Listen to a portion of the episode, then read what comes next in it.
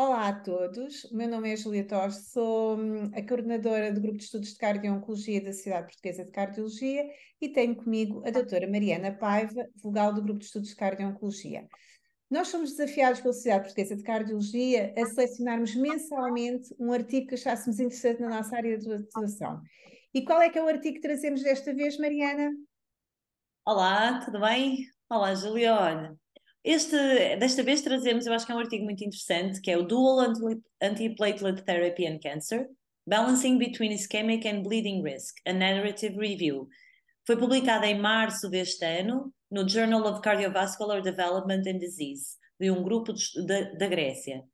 É uma revisão da, da literatura através de pesquisa da PubMed, que foi realizada até janeiro deste ano, de todas as guidelines, reviews, uh, estudos retrospectivos e prospectivos para tentar ajudar como devemos atuar uh, no que diz respeito à, à antiagregação barra dupla antiagregação dos doentes oncológicos com síndromes coronários agudos e, e outros. Então, e o que é que distingue os doentes oncológicos da restante população nesta temática?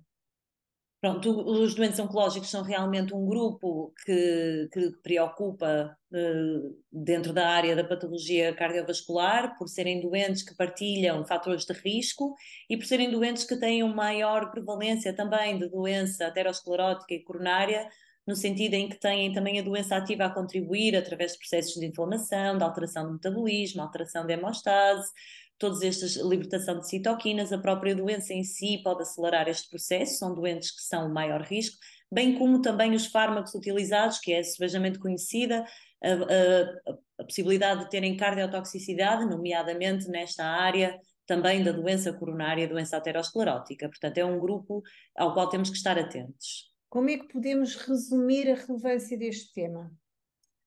Uh, no fundo, são os doentes do dia a dia que nós vemos e seguimos e que efetivamente temos muita dificuldade em gerir como deve ser feita a antiagregação nestes doentes, tendo em conta o risco isquémico elevado que têm versus um risco hemorrágico também potencialmente mais alto, colocando-os logo num grupo de risco à partida, e por isto é difícil perceber qual vai ser a gestão e pequenas diferenças ou grandes de, relativamente à restante população. Olha, queres falar-nos como é que este artigo aborda, assim, do ponto de vista mais prático, a dupla antiagregação em doentes oncológicos que são submetidos, por exemplo, à angioplastia eletiva? Exatamente, acho que é um bom sítio para começarmos. E efetivamente aquilo que sabemos é que estes doentes devem uh, ser uh, antiagregados uh, pelo menor curto de tempo no contexto da dupla antiagregação, começando sempre pela aspirina e privilegiando o clopidogrel. O ticagrelor e prazogrel foram associados a maiores eventos, a mais eventos hemorrágicos, portanto devem ser estes os fármacos utilizados.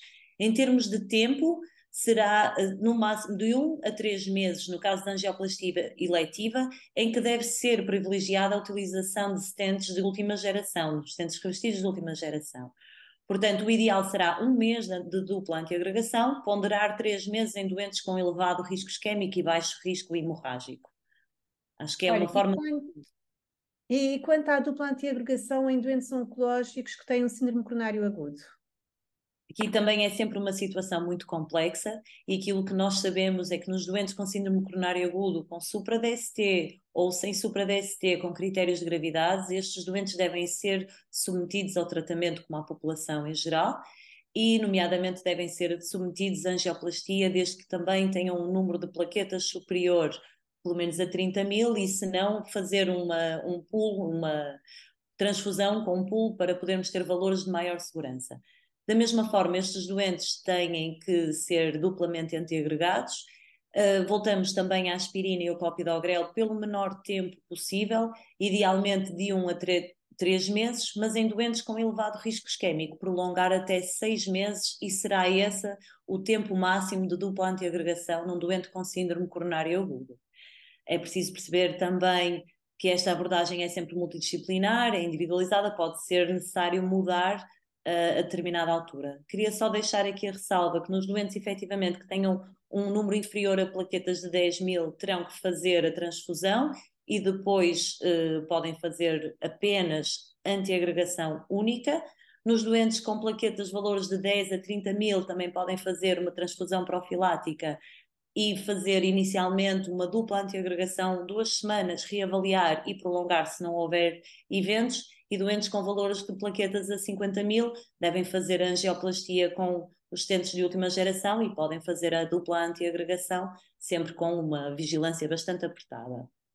Olha, e quanto à antiagregação em doentes que vão ser submetidos a cirurgia de revascularização com bypass ortocoronário?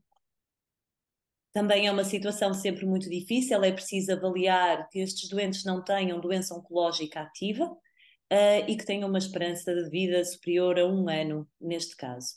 Uh, é privilegiada a antiagregação única, porque até mesmo, no, mesmo nos grupos uh, dos doentes não oncológicos existem às vezes ideias discrepantes se devem manter a dupla antiagregação, quando falamos numa situação em que não tiveram um síndrome coronário agudo, será algo, uma cirurgia apenas de revascularização. E é privilegiado realmente a, a utilização da aspirina. e apenas, pronto, e de uma forma única, Portanto, será sempre esta avaliação do risco hemorrágico, reduzindo ao tempo, e neste caso não se privilegia a dupla antiagregação destes doentes, a não ser que tenham outro motivo para o fazer. Outro tema que o, o artigo aborda é a terapêutica antitrombótica em doentes com fibrilação auricular e síndrome coronário agudo, certo? O que é que nos Vamos indo, não é? Na escala da complexidade dos doentes, e são, é, uma, é um elevado número de doentes que nos surge desta maneira, e realmente aquilo que está preconizado nesta fase é que estes doentes devem fazer a dupla antiagregação, aspirina e clopidogrel, pelo menor tempo possível, e nesse sentido falamos apenas durante o internamento, ou seja, uma semana de dupla antiagregação, hipocoagulação, tendo alta com NOAC e privilegiando o clopidogrel. O clopidogrel pode ser mantido até três meses e depois será suspenso nesse sentido. Portanto, realmente é, o risco hemorrágico destes doentes é elevadíssimo, têm doença oncológica ativa, têm um síndrome coronário agudo, uh, estão já hipocoagulados, portanto a antiagregação será a terapêutica tripla durante uma semana de internamento, a posterior depois será o NOAC com clopidogrel a interromper ao final de três meses e manterem-se apenas hipocoagulados com NOAC. Portanto, em conclusão, este é um artigo muito interessante porque nos traz aqui algumas uh, mensagens para culminar alguns gaps que nós temos na difícil gestão destes pacientes. Queres salientar algumas mensagens-chave ou deixamos para a leitura dos nossos colegas? Pronto, muito brevemente, privilegiar stents de última geração, clopidogrel como segundo antiagregante, pensar na dupla antiagregação como o menor tempo possível, nos doentes eletivos da angioplastia eletiva, até 3 meses, síndrome coronário agudo, um máximo de 6 meses, monoterapia com aspirina nos doentes que vão ser submetidos à cirurgia de revascularização e um menor tempo de terapêutica tripla nos doentes com, com fibrilação auricular, uma semana durante o internamento, posteriormente NOAC e clopidogrel, que será suspenso ao final de três meses. Acho que são as mensagens-chave deste artigo. Também concordo. Muito obrigada, Mariana Paiva. Esperemos ter lançado aqui o desafio e que os nossos colegas venham a ler este artigo também. Muito obrigada, Júlia. Foi ótimo podermos conversar aqui um bocadinho. Aprendemos sempre.